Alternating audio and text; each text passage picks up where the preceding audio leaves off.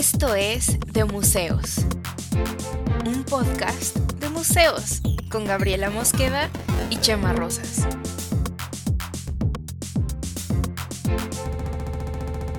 Bienvenidos. y empezamos. Otra vez. Hola, Mielcam. Hola, Gab. Creo que esta fue la, la, la entrada más natural porque tal cual reiniciamos por unos problemas técnicos y estabas, para variar, tarareando el tema de entrada. Muy bien, Gab. Es que yo dije, todavía no va a empezar, ahorita me avisa. Y sí, yo tal cual. Le, di al botón y no sabía que íbamos a entrar así en frío, pero... ¿Qué onda, Gab? ¿Cómo estás? Muy bien, Mika, ¿y tú? Bien, también. Este, veo que estás toda deportiva. Ah, sí, ajá. Normalmente vengo un poco más formal, pero este, hoy pues no, hoy, ah, hoy estoy deportiva. Para, para quienes no nos están viendo y solo están escuchando, Gab, de hecho, está vestida como este, lista para correr. O sea, como verías a cualquier mamá que hace yoga. Voy a hacer yoga ahorita, de hecho. Por eso estoy así. Porque dije, después grabo y después me echo mis yogas y luego ya me meto a bañar y me duermo bien a gusto. Y estiro mi espaldita.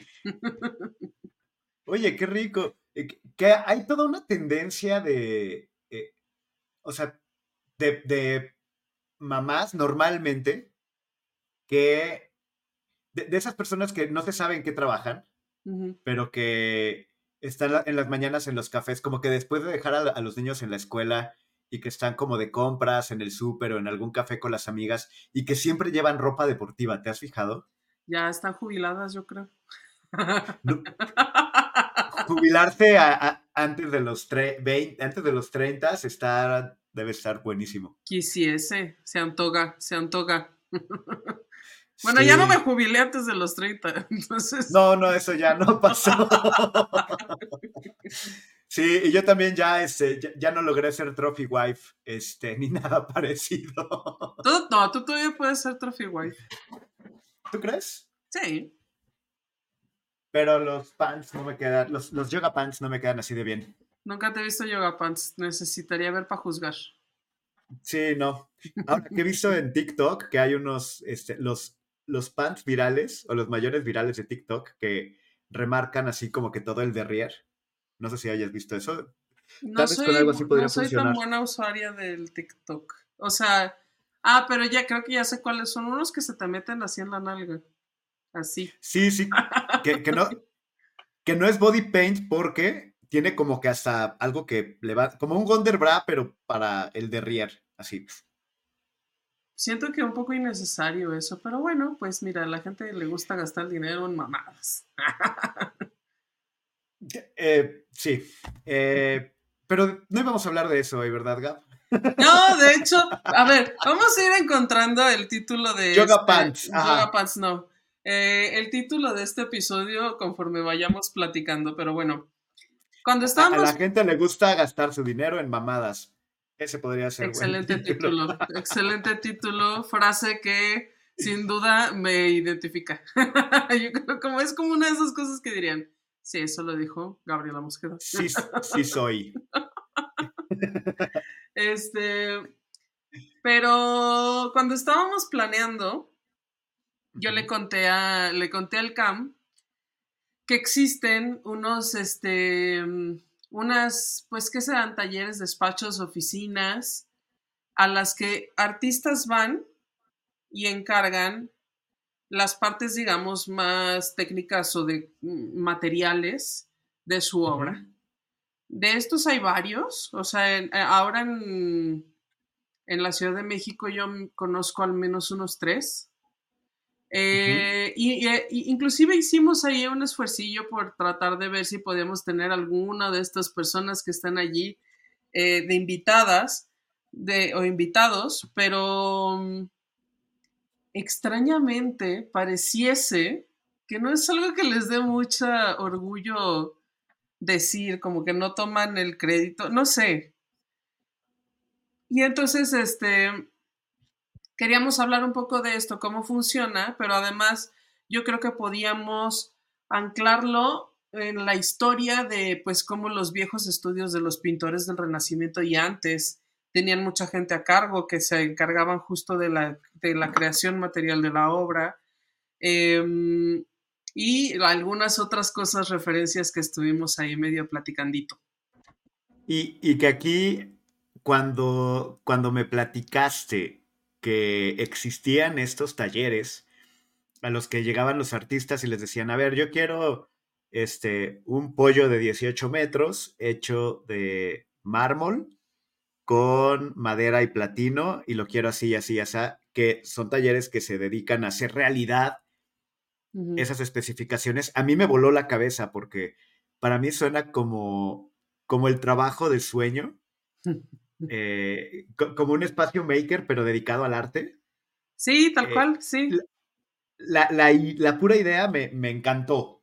De, de, principio dije, wow, está, está increíble y dedicarte a eso, eh, pues debe estar increíble, porque aparte ni siquiera es como que tengas que estar esperando a que lleguen las musas para hacer tu obra, es no, a ver, tenemos esto y vamos a trabajarlo y vamos a hacerlo así, así, así. Entonces, me emocionó mucho la idea. Y a mí que, por hasta que me mandaste después como la otra parte.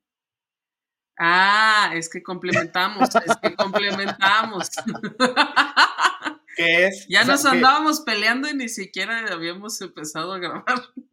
Sí, porque, porque, a ver, la existencia de un taller que esté dedicado a producir, a, a maquilar la obra de artistas,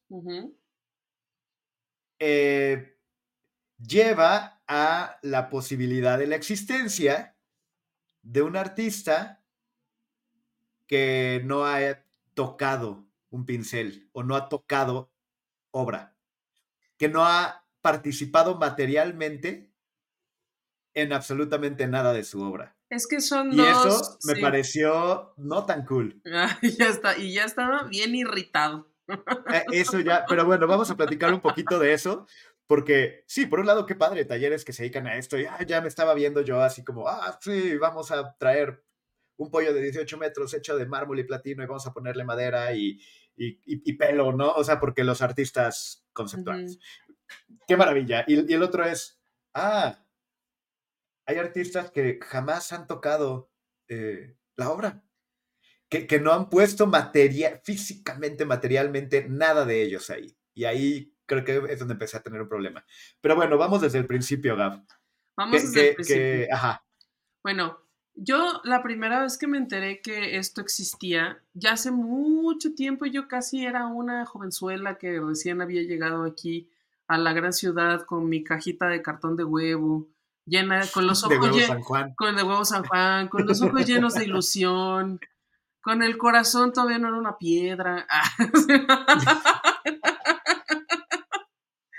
y este y yo descubrí que existía, en esa época no había, no había tantos, bueno, no, no creo que haya tantos todavía, pero ahora hay varios, en esa época según yo solo había uno, y entonces, este, y estaba relativamente cerca, no, pues sí estaba cerca de donde yo vivía en aquel entonces. Y un día, pues, o sea, como que conocí a, los que trabajaban allí y me fui a dar una vuelta y, y me pareció interesantísimo porque, pues, esas cuenta, es un, pues sí, ¿cómo le dirías? Un taller, un taller tal cual, donde tienen máquinas que pueden hacer, por ejemplo, máquinas de corte láser en las que pueden cortar eh, madera, metal, eh, bronce, oro eh, y cosas por el estilo, ¿no? O luego tienen una máquina que, esta no me acuerdo si es exactamente que la vi ahí, pero creo que sí, porque es que ya hace un rato, pero bueno,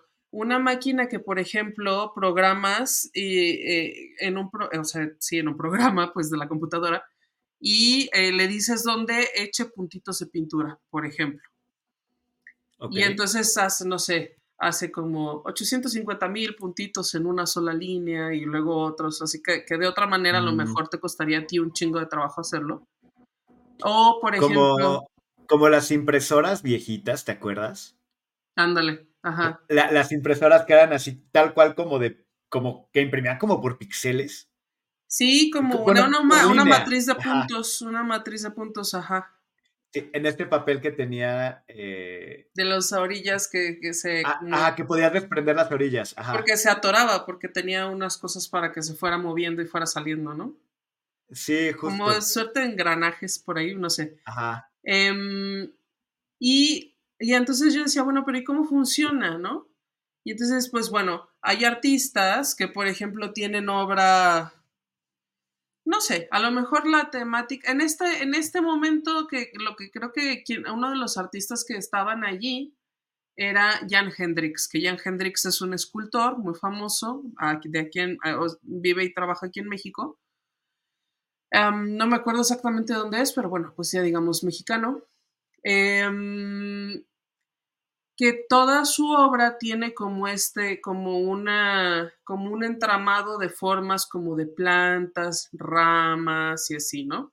Y entonces, estas, por ejemplo, los hace, hace grabados, los hace en pintura, los hace en, tiene piezas de escultura, tiene, por ejemplo, hace no mucho fui a una universidad muy fresona de aquí que se llama Centro, eh, Centro tiene un edificio muy, muy alto y tiene una escalinata central muy amplia que ahí tiene una instalación de una obra de Jan Hendrix en todos los escalones se ven así como como son unos escalones negros y este entramado como orgánico como de formas de ramas y hojas están todos los escalones no en, en blanco.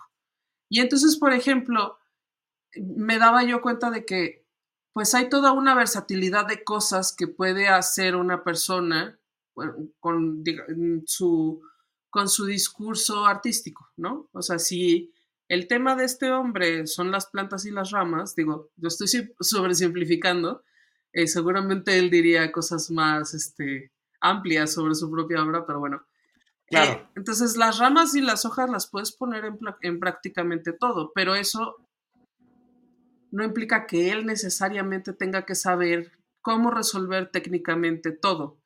O sea, probablemente él no va a saber cómo meterse, yo que sea la forja y fundir metal para hacer unas ramas y hojas de, bronce en una escala de 5 por 10 para una escultura grande del espacio público, por ejemplo. Como de hecho Jan Hendrix tiene unas esculturas, tiene una en Puebla, que está en una, en una plaza en el centro de Puebla, y aquí hay otra en Polanco, me parece, que es como un espiral grandote, y entonces conforme vas caminando se entrelazan, o sea, las capas de del metal con las, las hojas y las ramas y eso, ¿no? Claro, entonces, y a, menos que sea como muy clavado ahí el, e, e, en ese material y en esa técnica en particular su arte. O sea, a menos que sea tan fuerte eso, me parece totalmente entendible que no tenga no solo el conocimiento, eh, pero también las máquinas para hacerlo. o, el, poder, o incluso la fuerza física de, vaya, no es como que, ah, tú solo haz la escalera o no es arte. Nah, por supuesto que creo que eso vale, ¿no? Y entonces me pareció, pues, muy sensato, ¿no? Que, o sea, tú no tienes, y no voy a comprar una máquina y no voy a echarme, sabes, como los años o el tiempo que necesite yo para aprender a usar este aparato para hacer una obra, ¿no? Entonces yo dije, sí, tiene mucho sentido que exista un despacho o un taller en los que tú llegas y les dices, quiero esto eh, de 5 por 8 metros, de tal metal, de tal grosor, y, si, y ellos ahí ya tienen la máquina y entonces tú dices, ah, pues esto nos va a costar tanto y, el artista pues dice, ah, esto en el costo de mi obra, tanto tengo yo que pagarle a, al taller o al despacho, ¿no?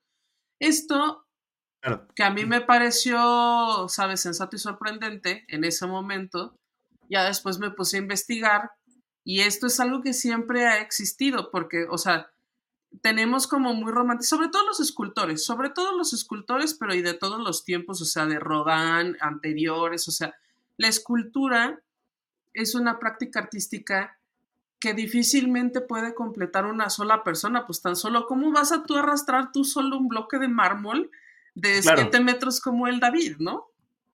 Imposible. Entonces, estas son tareas, son labores artísticas en las que siempre estuvo involucrada más personas que solo el artista. Y lo mismo en los, ahora ya estamos entrando al contexto please, tenemos mucho sin decir contexto please, ¿no? contexto please. Creo que ya está el audio, lo tengo por ahí. Ah, muy bien. Pausarlo, pausarlo de vez en cuando. Em, también esto pasaba con, las, con los talleres de pintura, que este, en los que, por ejemplo, alguna vez sí ya hemos hablado con anterioridad de que, por ejemplo, la pintura en la antigüedad, pues evidentemente no era como de que, Leonardo, voy a ir al Lumen a comprar unos tubitos de óleo. Pues no. tenían que hacer sus, tenían que hacer las pinturas con los pigmentos, con, con aceite, porque el óleo es por eso que se llama óleo, por los aceites. Este, y tenían, tenían que ir a comprar que la tela. alguien se echaba la carpinteada, carpinteriada, o no sé cómo se diga, de los bastidores. Y luego la tela, y luego la preparación de la tela, y luego eh, la preparación de los pigmentos, y luego que el barnizar, y luego alguien más hacía los marcos, y luego los montaban, y luego no sé qué. Entonces los talleres de pintura también tenían un montón de gente, no solo para estas tareas que digamos parecerían adyacentes o, sabes, no necesariamente la obra, pero también para la obra, porque el, chiste de que la gente trabajara en estos talleres de los pintores era que aprendiera, aprendía el oficio. Entonces, si, un, si alguien quería ser pintor, pues no iba en ese momento, pues no iba a ir de que a la esmeralda, ¿sabes? No existía. Entonces, el único modo de que tú podías aprender era meterte a trabajar al taller de los otros pintores y empezabas pues desde abajo a mezclar las piedritas con el aceite y el no sé qué y a moler cola de caballo y linaza y cosas así para que tú supieras cómo se hace eso y luego te ponían a pintar pues supón tú esta, este cuadro va con fondo negro pintar fondo negro porque pues el, el gran artista ya no va a hacer eso ¿no? O y luego mm, aquí va sí el fondo negro pero luego va un no sé en el fondo hay un una de estas telón, como telones o cortinas rojas, que también son comunes, ¿no? En, muchos tipos de cuadros antiguos. Bueno, pues entonces échate la, la, la, la, este... La, cortina roja del fondo. Exacto. Es que tenía... Y ahora, ya que, estás ahí... Tiene un nombre, me estaba tratando de acordar el nombre. Creo que se llama atrezo. O sea, como la decoración de atrás. Este... Mm, pero, pero a ver, ¿qué pasa si entonces continúas? Oye, ya que estás ahí, pues pinta así como, como un paisaje atrás. Que se vea así como un paisaje, estaría padre. Ok. Oye, y ya que estás ahí, pues ya, ya existe el paisaje, ahora pinta a una mujer que tenga un arete, pero que sea como una perlita. Va. Y ya, la pinta. Ah, ok. Y entonces la firmo y la entrego como mía. Eventualmente eso sucedió, de verdad. Eh, y, se, y mucho se ha especulado porque también en esa época no existía como tal, como lo que nosotros pensamos como el concepto de autoría o de propiedad artística, ¿no? Entonces se asumía que todo lo que se hacía en ese taller era obra de ese pintor, porque todo contribuía a la obra de este pintor y todos estaban bajo su cargo. Entonces, digamos, a modo de director de una empresa, todos los logros de la empresa pertenecían al director. Este. Entonces, muchas veces se, especula, pues, de esto, no, de, estas cosas no hay, sabes, documentos tan, tan ciertos, pues porque hace un montón de tiempo y porque las dinámicas han cambiado. Pero, este, que muy probablemente ya los pintores pues si eran gente muy famosa y además tenía que atender otros compromisos sociales y tal, dejaban que todo allí fuera caminando para también para mantener un ritmo de producción de obra, ¿no? Porque también si eran pintores famosos, tenían muchos encargos de que el rey no sé quién, como, no sé, Rembrandt, Rubens, que el rey de no sé quién de Francia quiere que hagas el retrato. Y entonces, no, pues que Francia. Y luego hay que el rey de España y que el quién sabe qué, pues, o sea, eran como, pues gente muy famosa, ¿no?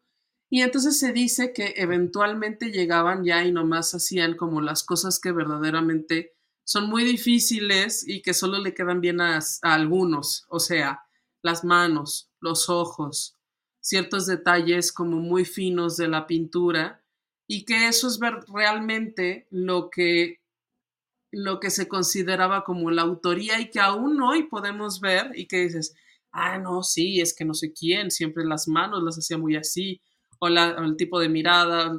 Hay, como detalles distintivos en la obra de muchos artistas que al final es como lo que se consideraba la firma, con todo lo que lo que estoy contando implica, ¿no? La cosa de autoría, la cosa de que nosotros, lo que nosotros consideramos la firma, ¿sabes? Como el, el trazo eh, identificable de un pintor sí estaba allí, y, pero ¿y qué tal que era solo lo único que habían hecho, ¿no? digamos, en plan, que habían hecho eh, en plan con sus propias manos. Ajá. Ahora, de esto que entonces, de platicar. Ahí no tenía, nada más déjame de cierro. Ajá, ok. No era para ellos el mismo. Ahora nosotros le damos un valor muy específico a tal artista está haciendo su obra él, ¿no? Él o ella con sus manos. Y otro, y otro parece como valor o consideración diferente a los artistas que no necesariamente hacen todo con sus manos. Que eso es algo de lo que ahora mismo vamos a tocar. Pero sí, tú tenías algo que decir, Milcom.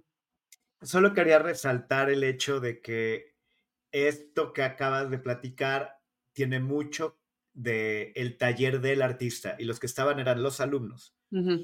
Y es gente que el artista no solo les, no solo les dio indicaciones de qué hacer, eh, son sus alumnos. Eh, él les está enseñando la técnica. Incluso es posible que le entreguen cosas y que la chamba del autor sea como batearlas, ¿no? Y, ah, no, hazlo de nuevo. Ah, ese color no iba así, va así. Not quite my tempo. Ajá. O sea, con, con esa, esa eh, ese control que tiene el artista en su, de su taller y su equipo y se entiende que, que, no lo haga y, que, y se entiende que pues sean su autoría. Alguno de estos pupilos hará fama y se echará a dormir. No, bueno, hará fama y terminará haciendo. Te digo que ando todo tío. Eh, hará fama y terminará, terminará abriendo su propio taller, ¿no? Eh, y, y, así por los siglos de los siglos y podrá, podrán pasar cosas. O no. O simplemente resulta que tú eres muy bueno pintando los fondos negros para, eh, no sé, Rubens. Y qué bueno. Y, es buena, buen trabajo, ¿no? Pues sin duda. Funciona, pero eres parte de ese taller. De hecho, creo que la línea está bastante directa. De hecho, hay mucha obra en los museos. Si alguna vez lo han visto, si se han detenido a, leer las, las em, cédulas, hay muchas obras que dicen escuela de no sé quién, escuela de Rubens, escuela de tal, escuela de Da Vinci. O sea, a eso se refiere, a que era ese conjunto de otras personas que estaban a cargo de ese artista. Y también ha habido em, como, mm, bueno, en los últimos años, en las últimas décadas sobre todo, ha habido como revisiones de las obras. Entonces, por ejemplo, dicen, ah, aquí hay un Da Vinci. Y luego dicen, no, no, no, ese no es un Da Vinci, esa era una eh, de escuela de Da Vinci. Como que una clasificación de muy real, menos real, más o menos real. o sea, como temas, temas de atribución y autoría que se han vuelto mucho más complejos. ¿Por qué? Pues porque hemos... Em, hemos cambiado el modo en el que pensamos las cosas por varias circunstancias, pero específicamente muchas de esas es, eh, eh, una de las cosas que íbamos a platicar el día de hoy, es por el nacimiento del arte conceptual en el siglo XX. O sea, hubo un momento... Ah. Perdón, antes de que vayas al arte conceptual, solo me gustaría hacer esta, establecer esta metáfora que a lo mejor nos sirva después hasta ahorita tenemos que ese tema de la, em, la maquila o la manufactura de la obra se hace en la cocina del autor. Es decir, es como si vamos a, la a, un restaurante mamador y de, cocina de autor de el chef bla bla bla. Este, del chef Ratatouille, ¿cómo se llamaba? El de. el chefcito. Ajá, pero. Este, el chef Gusto, Gusto. Gusto. Ok. Vamos a, eh, al restaurante del chef Gusto. Y la comida de ahí. Ok, no, el chef Gusto no hizo esa ensalada. No hizo esa sopa. Pero es su cocina. Mm y es la cocina de ese chef y lo que sale de ahí es la cocina de ese autor, ¿no? Hasta ahorita es más o menos como podríamos hacer esa comparación. Ok, ya. Entonces, cuando hablamos del arte conceptual, ¿qué es lo que ocurre? El, una de las cosas principales del arte conceptual, o sea, pasa, de esto muchísimos siglos, sucedieron muchísimos siglos, pasaron entre medias ahí la Primera Guerra Mundial, probablemente la Segunda Guerra Mundial también, y con esto cambió mucho, ya hemos hablado de esto en algún momento, cambió mucho el mundo y el modo en el que la gente pensaba acerca de todo en el mundo, ¿no? De, la existencia del ser, de la belleza, del arte, de la sociedad, de todo, ¿no? Entonces, em, después de eso se empezó, ya hemos hablado aquí también en algún momento, por ejemplo, del arte povera, que es este movimiento artístico que dice, nada, pues vamos a usar la basura y las cosas que nos encontremos tiradas en la calle para hacer arte, ¿no? Y este, y empieza a haber otro tipo de expresiones artísticas, pues como el performance, o también hemos hablado aquí del performance de Marina Abramovic, em, no sé, como las instalaciones o cosas donde te puedes meter, o sea, no, no solo eh, em, experiencias donde tú te paras enfrente de la obra, ¿no? Sino cosas a lo mejor puedes interactuar y, o sea, es como que se abrió un abanico diferente de cosas que se hacían con el arte y entonces, y a partir de entonces se empezó a decir, bueno, pero ¿qué es entonces lo importante del arte? O sea, porque ha cambiado todo mucho, hasta ese momento había cambiado ya todo mucho y era más bien como decir, bueno, pues no es ya en ese momento lo más importante del arte el modo en el que se crea o la técnica que se utiliza para hacerlo. Lo más importante del arte a partir de ese momento son más bien las ideas que se quieren transmitir, los conceptos. Por eso, arte conceptual. Entonces, este, pero tú como artista no tienes necesariamente que saber en qué medios específicos o qué técnicas Em, deben crearse con tus manos para hacer una obra, porque los conceptos a lo mejor los puedes aterrizar en muy diferentes técnicas, ¿no? Y por lo tanto, empiezan a existir también estos talleres que su naturaleza es un poco diferente, que es justo lo que habíamos hablado, donde hay otras máquinas que tienen otras posibilidades, donde tú puedes llegar y decir, o sea, del mismo modo que, por ejemplo, no sé, yo vi hace, el año pasado, vi una exposición de Sofía Taboas donde tenía unas, como unas, eran como una especie de, como una especie de burbujas de vidrio, de colorcitos como muy bonitas, pero como que si estuvieran escurridas y entonces estaban colgadas así como de, de, varitas de metal o las podían poner así como si estuvieran colgadas de una repisa o de un árbol. Eh, y esas eran piezas, ¿no? Francamente, yo no lo sé, no le pregunté a Sofía Tabosa en ese momento, pero yo dudo, yo dudo que ella estuviera ahí en el taller del vidrio, fundiendo vidrio, ¿sabes? Así de que fundiendo la arena y tal, eh, con vidrio soplado, este, poniéndole los colores y el pedo y haciendo esas formas. Sin duda eso lo encargó a un lugar donde se dedican a hacer cosas de vidrio, ¿no? Que esto es algo muy normal que, por ejemplo, tú harías y yo haría y cualquier persona, ¿no? De hecho, no sé si alguna vez, pues sí, no, creo que sí, ya les he contado que yo tuve mi época de artista, de artista experimental. sí. Una vez pinté unos cuadros, pero yo quería, yo quería cortarlos como para mm, para después pegarlos encima de otro, de otro soporte y que tuvieran como unos espacios en medio, como unos espacios vacíos en medio, ¿no? Eh, y entonces esta idea, pues yo no iba a ir a comprar una caladora ni a, o sea, y de que me va a quedar todo chueco y no sé qué. Y lo que hice fue ir a un lugar donde vendían tabla roca y MDF, que tienen unas sierras, que, o sea, están, son unas sierras grandes, donde pones la hoja completa, la hoja completa de MDF o, eh, o de tabla roca, sí miden normalmente 1,20 por 2,40 o 2,40 por 2,40, son como tamaños de las puertas y así. Este, y ahí podías poner la hoja completa y medir hasta dónde querías cortar y ellos me decían, sí, en el corte se pierden 5 milímetros, ¿no? Entonces como para que yo hiciera mis cálculos y así. Y entonces yo les llevé los cuadros y les decía, ¿cuánto me cobran por cortar esto? Pues tanto. Y todos se me quedaron viendo como, ¿por qué quiere cortar unos cuadros? me vieron súper raro. Y este, y ya los cortaron y me los dieron y me dijeron así como, ¿así? ¿Así los quiere? ¿Así? y yo, sí. Ah, bueno, pues, pues tanto. A ver, hasta ahí creo que me, parece que es eh, de lo más normal.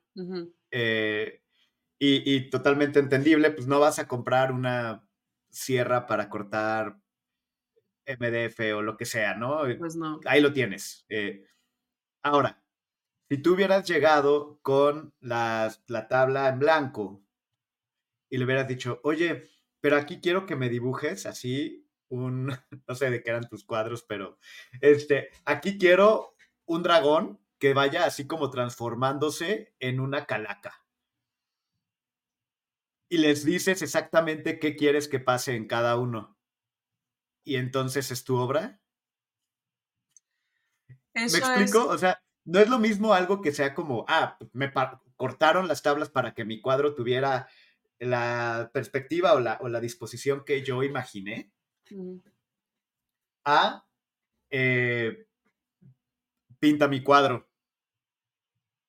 Pinta la idea que yo tengo. Y entonces es mi obra. Este es como el tema que me está como causando un poco de... Eh, que digo, podría ser, pero ¿hasta qué punto? O sea, y creo que aquí, e, en, en el, cuando estábamos platicando de qué, de qué, de qué hablar hoy, eh, me mandaste un artículo de Sol Lewitt. Sol Lewitt, ajá. ¿Levitt? ¿Es Levitt? Pues yo digo Levitt, digamos como tú quieras. De Lewitt. Este, y creo que este artículo que me mandaste de RTV. De eh, Televisión Española, en Radio Televisión Española. Radio Televisión Española. Ajá, yo aquí viendo. ¿Y tu RTV? RTV. bueno, si dices igual XW, ¿no? XHGC. Este. Pero justo viendo, viendo ese, ese artículo, fue que me entró la duda porque eh, incluso uno de los, eh, pues de los subtítulos es La obra está en las indicaciones. ¿Qué tan precisas tienen que ser tus indicaciones para que tu obra sea tuya y no de un intérprete? Bueno, este es un caso específico muy, muy característico, porque Sol Levitt es, eh, era, se murió hace no mucho, este, digamos como el padre del, de cierto tipo de obra conceptual y minimalista. Entonces, él empezó como a, a, teorizar mucho desde los primeros y de los como que con más solidez empezó a teorizar de esto justo que acabamos de decir, de que la obra en una obra de arte, ya en el siglo XX, ya segunda mitad del siglo XX, lo más importante es la idea. Es la idea que está detrás de la técnica. Y entonces lo llevó, digamos, el extremo de lo que hizo Solevit, era em, que la obra eran instrucciones de cómo pintar cosas en una pared y entonces era como, no sé, y se llaman wall drawings, o sea, dibujos de pared. Y los wall drawings se pueden hacer, este, o sea, él, él, él ponía así como pared de tanto, este, haces una raya aquí, así para acá, y esto así, y esto allá, y esto este color, y no sé qué. Y tenías ya una obra ahí de Solevit, ¿no? Lo que tú comprabas eran las instrucciones para, para, para tú pintar la obra. Y, y no, y, y, perdón, porque, y de acuerdo a lo que, le, a lo que estoy viendo en el, al menos en, en el artículo, y aquí estoy pecando de total ignorancia, porque no conozco la obra, pero eh, que, que, en este extremo incluso es, bueno, te doy las instrucciones y tú interprétalas como quieras. También había cierto espacio como a interpretación, con, por, con lo por, lo tanto, no todas las obras eran exactamente iguales. Entonces, yo te doy las instrucciones de, ok, primero, tú haz 50 puntos aleatorios en la pared. Uh -huh. ¿Ya? Ok.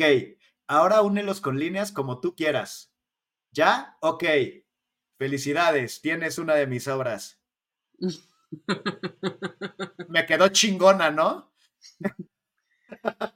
Pero es justo. A, a, ver. Pero es justo lo que él decía, no importa exactamente la técnica con la que estás haciendo las cosas, lo que importa es la idea detrás.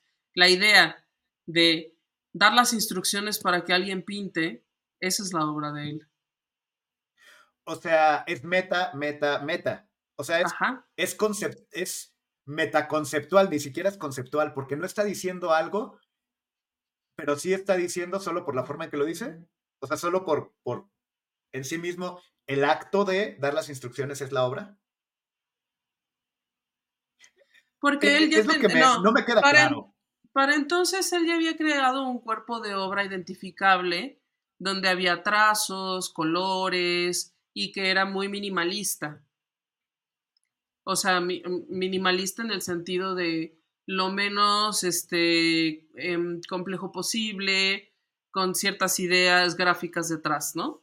O sea, para, este, para el, para el momento en el que él hizo esto de dar las instrucciones de los wall drawings, él ya tenía una carrera bastante sólida y un estilo, por lo tanto, un estilo identificable. Entonces, mm, okay. al dar las instrucciones, porque también es como, pues lo mismo, a ver, a lo mejor un poco lo mismo que algún, alguna vez platicam, platicamos con Catalán, ¿no? No es lo mismo. Justo te iba a decir que esto es el, plato, el plátano de Catalán. Es un poco, ajá. Justo fue lo que pensé, ajá. No es lo mismo que, que, que, yo pegue un plátano aquí en mi casa a que lo pegue Catalán en, en Arbacel, ¿no? Uh -huh. Y entonces, este, para el momento en el que se hicieron los wall drawings, ya había un estilo. O sea, ya él era un, un personaje famoso que ya se sabía que iba de, eh, de, la teoría del arte conceptual y del minimalismo gráfico y todo esto, ¿no? Y entonces, pues tiene mucho sentido que alguien así te diga, tú puedes pintarlo, lo puedes pintar tú porque lo que importa es la idea detrás. Pero la idea detrás es, pero la idea detrás ni siquiera es una idea, la idea detrás es el, el acto de, de, que compres mis instrucciones. Esa es la idea detrás, porque no está diciendo otra cosa esa obra, ¿o sí? No es, o sea, las instrucciones en sí mismas no, pero la idea detrás es que, el, que no es necesario conocer la técnica para tener una obra de arte, que es la idea sí. básica del arte conceptual. O sea, si tu, si tu concepto, si la idea es que la obra está en las indicaciones, va, es, esa es la idea. Bueno, no, es sí, esa es una, es digamos Nada una más, simplificación no para, para cabecear el texto, pero sí, o sea, la idea, eh, como te digo, la idea detrás es, cualquier persona puede hacer esta obra, por lo tanto, el conocimiento técnico del manejo de un pincel no es lo importante. Aquí es, es donde me cuesta un poco de, trabajo porque, y en el mismo artículo que creo que vamos a tener que poner el link para que haya contexto. Y lo ponemos ahorita ya que, esto, eh, que esté ahí en el, las cosas de YouTube. De YouTube sí, porque hacen una entrevista a un comisario de una exposición de, de este tema y dicen que, que el artista creaba sus obras como un compositor que escribe partitura. para que pueda ser interpretado de formas muy diferentes y con variaciones. La idea de la música le interesaba mucho. Hay una relación estrecha entre su obra y la música. Y a mí este párrafo en particular me causó tema porque... A lo eh, mejor la música no es lo mismo, no es la...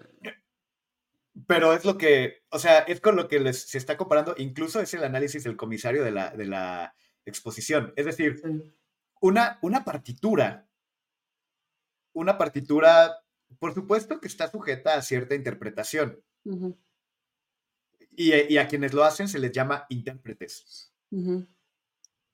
Y los intérpretes son importantísimos en la música.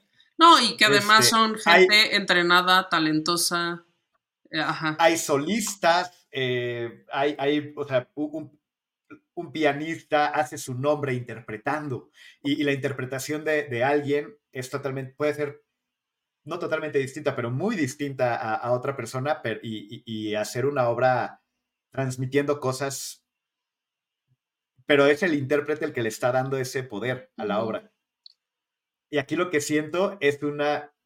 Ah, y por no hablar, hablar del director, por ejemplo, si es una orquesta, ¿no? Y aquí siento que, que en, en, esta, incluso, y yo no fui el que lo comparó con la música, vaya, o sea, está, está ahí, o sea, es, parte de este, eh, de este símil. está raro porque eh, siento que se está minimizando a los intérpretes y a los directores y que en este caso es como, no, sí, pues son las instrucciones que le di y esta es la obra. Y, yo creo que, bueno, en la música creo que no funciona así. Yo, yo creo que a lo mejor una... que, Sí, no, yo creo que a lo mejor una metáfora más adecuada sería la arquitectura, por ejemplo, donde hay alguien con un concepto, con una idea que lo plasma, pero digamos solo en, planos, y hay otras personas completamente ajenas al mundo de, sabes, la, la, planeación y tal, que son quienes de hecho montan los ladrillos y las cimbras y todo para que eso exista. Pero tapona, ¿por qué? Porque ahí o sea, justo, o sea, y creo que justo por eso dije nos vamos a pelear. Bueno, no, no pelear, pero como que sí me, me está causando como mucho conflicto cognitivo esto, porque justo estábamos hablando de que, que bueno, no, no es relevante la técnica del pincel. Eh, y acá más bien estás consiguiendo a la gente que técnicamente tiene lo que tú no tienes para poder materializar tu idea. Y creo que son dos procesos bien diferentes. No, o sea, cuando yo digo no es relevante la técnica del pincel, me refiero a no es relevante para el artista. O sea, no es, no, que no sea relevante, más bien, no es indispensable un conocimiento técnico de esa naturaleza para el artista. Em, puede o no tenerlo, pero la obra puede existir, la haga él o no. Por ejemplo, mira, hay una... Sin embargo, las instrucciones, perdón, las instrucciones de un arquitecto no, no dejan a la interpretación.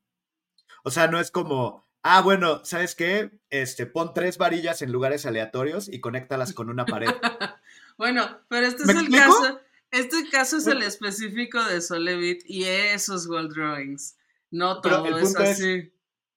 hay planos, así como una partitura, y bueno, puede hacer que contrates una constructora chafa, pero los planos y, y, cómo lo trabaja un arquitecto, y no es como que te avienta los planos y se va supervisa y está, eh, está materialmente el arquitecto va a la obra y, y, con su chalequito y si quieres y mamonamente, pero eh, se ensucia de cal poquito, ¿me explico? Es que, por ejemplo, hay una, yo vi una exposición en Semana del Arte que justo juega un poco con estos conceptos. Uno de los artistas em, encarga la obra a China en China hay varios como eh, sitios, talleres que se dedican, bueno, hay una, hay inclusive una, una ciudad que son muy famosos porque hacen réplicas de pinturas al óleo, o sea, con técnica pincel, tal, en, en canvas, en, así.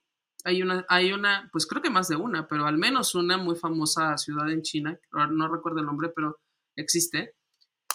Y entonces él, por ejemplo, encarga, él encarga la obra a China. Y, este, y, da las instrucciones tal cual, así, por ejemplo. En, este caso, de este, el artista se llama Marek Wolfried. Em, en este caso, esta exposición, por ejemplo, sobreponía dos obras que son una, digamos, copia de la otra, y las dos están en museos, creo que las dos están en el Prado o las dos están en museos famosos, ¿no? Y entonces es porque uno, una de estas pinturas la había creado un pintor hace, es que no me acuerdo de los nombres, pero un pintor en una época y el otro la había copiado, porque también es, era un gesto como de, tanto de aprendizaje como de maestría, aprender a copiar las obras como con la mejor destreza, ¿no? Y entonces lo que hizo fue encargar a ese taller en China que hicieran una pintura donde sobrepusieran las dos. Y entonces se ven así como... De, eso tenemos pendiente publicar algo en de museos, ya luego este, se los compartiré. Pero como que se ven, se ven los dos óleos sobrepuestos en uno. Y eso es lo que tú ves, eso es lo que yo vi en la exposición. Eh, Son estas que se llaman Sibaris Collection. Mmm, Sibaris es una, creo que es una revista. Ah, ok. No, ok. No, es que justo lo googleé como para tener un poco la idea de, a qué te referías, pero va. No, sé dónde te lo enseño, pero es que, es que tendría que meterme a los archivos y bajártelo y pasarlo. Pero bueno, para cuando esto salga en YouTube le ponemos aquí una foto. Así. Tengan una foto. Sí, claro. este... Sí, estoy viendo algo aquí como de las, las musas inquietantes. Unas cosas aquí. Está, está interesante, está bonito. Pero bueno. Sí, es interesante. Y luego la cosa es que Em, entiendo que en chino no existe la idea de la copia como nosotros entendemos. O sea, que es parte de lo que nosotros decíamos de las, de las cosas piratas chinas. Es que ellos no entienden. Sí, está así en la línea del estereotipo. No, no, bueno, no sé si ya la. Ya no, pero sí, o sea, pero decir una copia china es algo bastante común en México. O sea, Sí, pero porque, o sea, su, su lenguaje creo que no tiene codificada la palabra copia como, no, la, como la entendemos nosotros. Por lo tanto, no tienen ese concepto. Por lo tanto, lo que él hace es encargar obra original, no está encargando copias. Y entonces justo esa es una parte de, de, del trabajo que me parece como de lo interesante es pues como también la cosa de la idea, la idea de la copia, la idea del original, la idea de la atribución, la idea del taller, la idea de este de lo que es la autoría del artista, de lo que es un encargo, como todo, con todo esto se juega en, la obra de él. Tenemos un episodio justo dedicado a eso, ¿no? A original y copia. Sí, no varios. Y el de donde, y el donde hablamos, el de, ajá, el de em, original múltiple, y tenemos el de el de Catalán y el juicio este de claro. del güey que hacía las esculturas de Catalán. Del güey que hacía la del Papa y esto. Y, y con todo esto, y, y, justo ahora sí que eh, invocando un poco lo que, lo que platicamos en aquellos episodios, a, a mí no me parece nada raro que eh, que bueno, eh, le hagas comisiones a un escultor mm. para que haga esta idea y este concepto que tú traes, pero, pero este concepto bien formado y, que, le das las especificaciones de qué es lo que quieres, ¿no? Eh, esta es la idea que tengo, esto es lo que quiero comunicar, lo quiero hacer de esta manera y me gustaría que ejecutaras esto. Pero yo, creo que voy a hacer. A lo mejor ahí no hay, eh, mm, mm, o sea, como que ese proceso no puede ser tan así directo, porque yo que sé, a lo mejor tú dices, quiero hacer esto, pero en una cosa que parezca piedra, pero que sea ligero, pero que, pero que lo puedas aplastar, pero que sea como esponjoso y no sé qué, ¿no? Y a lo mejor tú lo llevas esta idea al taller y te dicen, ah, sí, se puede hacer en no sé qué, material, ¿no? Sí. Tú no conoces ese material, tú no sabes las, las, este, características específicas y las posibilidades de ese material, pero sí lo sabe quien maneja el taller. Perfecto. Y él te dice, eh, no, eso no se puede. O sí se puede, pero así. Creo que aquí hay un diálogo con el, eh, eh, con, con, el, es que iba a decir con el artista que va a hacer la obra. O sea, bueno, hay un diálogo entre el artista que, está dando las indicaciones. Y productor. Y ese, a ver, quiero el productor, quiero esto y esto y esto, y te dicen, ah, bueno, puede ser con este material. ¿Qué te parece si yo como artista me, me involucro un poco? O sea, ah, ok, a ver, ¿puedo ver este material? ¿Puedo tocarlo? Ah, ok, a ver, me late. ¿Funcionaría así o así? ¿Te puedo dar esta idea o no? Y según yo, así son los procesos. Que ese es el trabajo. Yo creo que así son los procesos, según yo. Yo, yo no dudo que en muchos casos sea así. Lo que, lo que me hizo cuestionarme todo esto y esta plática que hemos estado teniendo es dónde están los dónde está el límite. Es que es justo, eh, eso es justo a donde quería que llegáramos. ¿Dónde carajos está el límite entre yo me pongo y yo hago la escultura y, y, esta idea romantizada, si quieres, del artista haciendo su propia obra? Yo creo que, por ejemplo, cada vez más el límite se desdibuja, por ejemplo, también, no en Semana del Arte, pero creo que el año pasado vi una exposición de, es un artista, él es pintor, que hace obra con inteligencia artificial, o al menos esa exposición tenía un montón de obra creada a partir de inteligencia artificial. Él había mm, eh, eh, em, como suministrado como, ¿cómo se dice? Como, como para mm, referencia de la inteligencia su propia obra, sus propios óleos. O sea, un estilo, una paleta de colores, una forma, temas y demás, ¿no? Y luego había hecho los prompts para generar nuevas cosas a partir de lo que, o sea, de lo que generara la inteligencia artificial, ¿no? Entonces tú podrías decir, pues él no lo está haciendo, porque lo está haciendo la, la pinche inteligencia artificial, ¿no? Pero sí lo está haciendo, porque él es, quien está poniendo allí el prompt hasta que está, hasta que obtiene algo qué es lo que, lo que él pensaba, ¿sabes? Lo que él tenía en mente. Y, y luego eso, pues ya decidía si lo importaba. en este caso, además, era muy claro porque pues no es otra persona haciéndolo, ¿no? Pero, y además es un servicio. Estas cosas de creación de imágenes de inteligencia artificial ya eso, se paga como una membresía y tú este, eres como que con eso se supone que tú estás acreditando la autoría de, esas obras como tuyas. Ajá. Y como que pues en teoría no habría tanto problema eh, como con la con asignar la, originalidad de esas obras. Pero cada vez se, se desdibuja. Sí, justo, porque en ese mismo caso, ¿qué pasaría si nunca dice que fuera inteligencia artificial? y alguien lo descubre o se nota o, entonces eh, es decir ahí es importante que este artista diga ah hice esto y generé este prompt y, este fue mi proceso porque también hay veces que en el arte y, y creo que es también parte de mi acá disonancia cognitiva o de mi ruido que traigo hay veces que en el arte es como no es que tienes que notar todo el proceso Mm. El proceso cuenta una historia, es, oh, oh, sí, el, proceso y el sufrimiento que hubo para... Tú ves una, una línea roja en un lienzo, nada más, tú, ves una mancha, pero fue la sangre menstrual de la abuela del autor que recopiló durante... ¿Sabes? La sangre menstrual de la abuela lo dudo. No, por eso te digo, o sea, por eso te digo que el proceso fue muy difícil, o sea, quería buscar algo muy difícil de procesar. Y, entonces, por otro lado, dices, ah, no, eh, o sea, la creación y eso, pues es un taller y es maquila, lo que importa es mi concepto, es mi idea.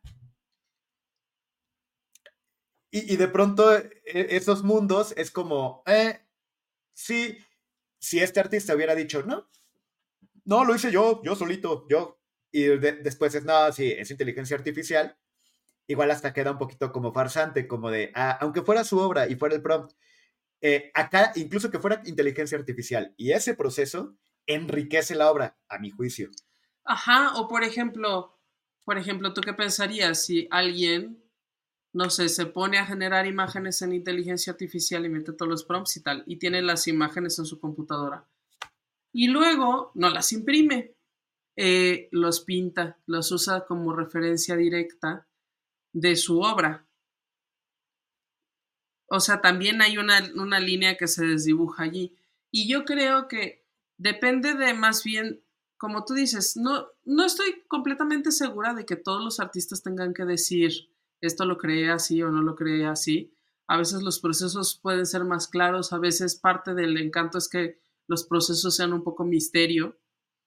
Eh, lo que sí creo es que es una línea delgada que cada vez se desdibuja más. Y que muy probablemente pues, e, en el futuro nos enfrentemos a luego no saber cómo asignar esto, pero creo que nos ayuda que podamos entender más o menos en qué vamos. O sea, íbamos en que primero pues pensábamos que los artistas lo hacían todo ellos con sus manos y, no era cierto. Y perdón, porque ya estamos sobre tiempo y estos serían tus puntos, ¿no? Porque ya los estás más o menos armando. Ah, pues sí, pues sí, puede ser. Me salió muy natural, no lo pensé. sí, no, y es que justo te iba a decir que estamos así ya con el tiempo contado para dar estos tres puntos y, creo que tal cual es lo que estabas trabajando y nada más como para darle orden. Pues sí, punto uno, ese que acabo de decir. Exacto. punto dos, que a mí sí me parece interesante eh, pensar al respecto de esto. Em, en, plan, a lo mejor no todo, no, con todo concuerdo, no, no, sí, con muchas cosas sí, pero hay cosas que yo también digo, mm, no sé, pero como con mente abierta porque finalmente esto no es nuevo, o sea, esto es un proceso que ha existido desde uh, siglos y este, y entenderlo como tal, pues creo que nos ayuda a entender mucho de, las obras de arte contemporáneas, ¿no? Y tú di el 3, sí. Yo que, que a mí, justo también digo, luego me, me apasiono y parezco como enojado al respecto, pero en realidad no, me, me gusta mucho el, el, encontrar este tipo de cosas, porque, porque sí me hacen repensar lo que ya creía que sabía de, de lo que hemos estado pues aprendiendo estos años que llevamos, porque ya un par de años al menos haciendo de museos, que decía, no, claro, el arte conceptual rifa y esta poca madre. Y al principio yo dije, güey, yo quiero trabajar en un taller de producción de arte. Suena como el mejor trabajo del mundo. sí, la verdad que es un trabajo que me parece súper interesante, la verdad. ¿eh? Y debe serlo. Y, dije, está de huevos, y crédito me vale. Imagínate que, te, que te enfrentas a un reto y te dicen, hoy tienes que hacer estos recortes en láser en oro. Y tú, wow, wow, wow, ¿cómo voy a resolver esto? Está bien chido, la neta a mí sí me gusta. Pero aparte, que parezcan nubes y que yo tenga que resolver todo eso, a mí me encantaría y ese tipo de retos me encantan. Eh, el tema ahí es, eh, pues justo esto, la obra, el, yo resolver eso como productor de, la obra, como productor, porque la estoy produciendo literalmente, como productor de la obra, yo resolver eso, estoy materializándolo. Y que después llegue alguien y me diga, no, pero la obra está en las indicaciones. Hijo de la chingada, entonces, ¿por qué hice esto? O, sea, no. Pero.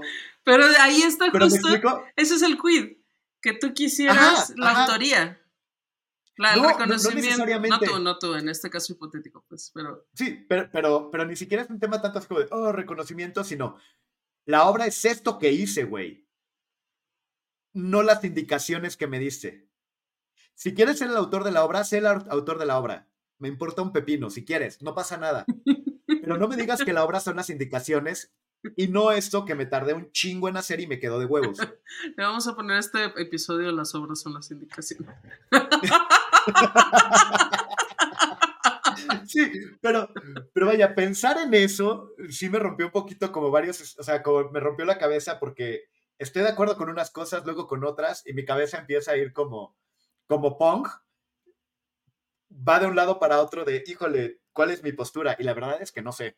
Pero creo eh, que... solo sé que está interesante. No, yo creo que esto que, que a ti te, te, te, remueve es lo que le pasa a mucha gente. O sea, siento que es exactamente el, modo en el que reacciona y reaccionamos muchos cuando al por lo que dicen, el arte conceptual es pura mamada. Bueno, tal vez, o sea, pero hay mucho más detrás. y este tal vez es Oye, tal vez, pues pinta 50 puntos y ráyalos y ya es mi obra. Ay, mocos, poquito. Listo así, simplificado. Es como, ah, gracias. ¿Y cuál es la idea? ¿Y cuál es la idea de tu obra? Pues darte indicaciones para que lo hicieras. ¿Esa es la idea? Ah, qué concepto, güey. De nuevo, pero es simplificar el plato de Catalán, ¿no? El, el plátano de Catalán. Exacto, o sea, a, a, eso exacto. voy. A, a eso voy. de que sí, pero mi mente va como de un lado a otro de, del enojo de no seas mamón al, ah, bueno, está interesante. Bueno, a ver si en el futuro ya, ya no te cae mal Solevit. A ver si te convenzo en el futuro con Solevit como te convencí con Catalán.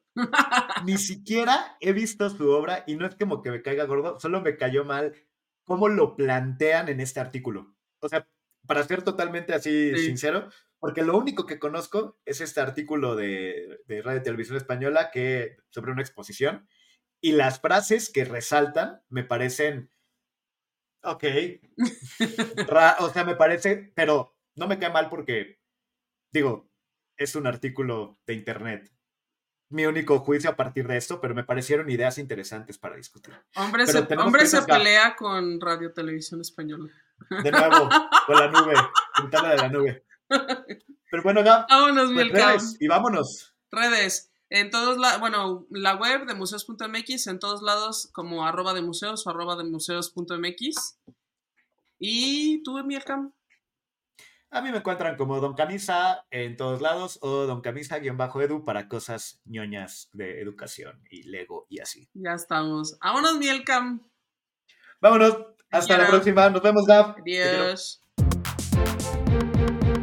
Esto fue De Museos, un podcast de museos con Gabriela Mosqueda y Chama Rosas.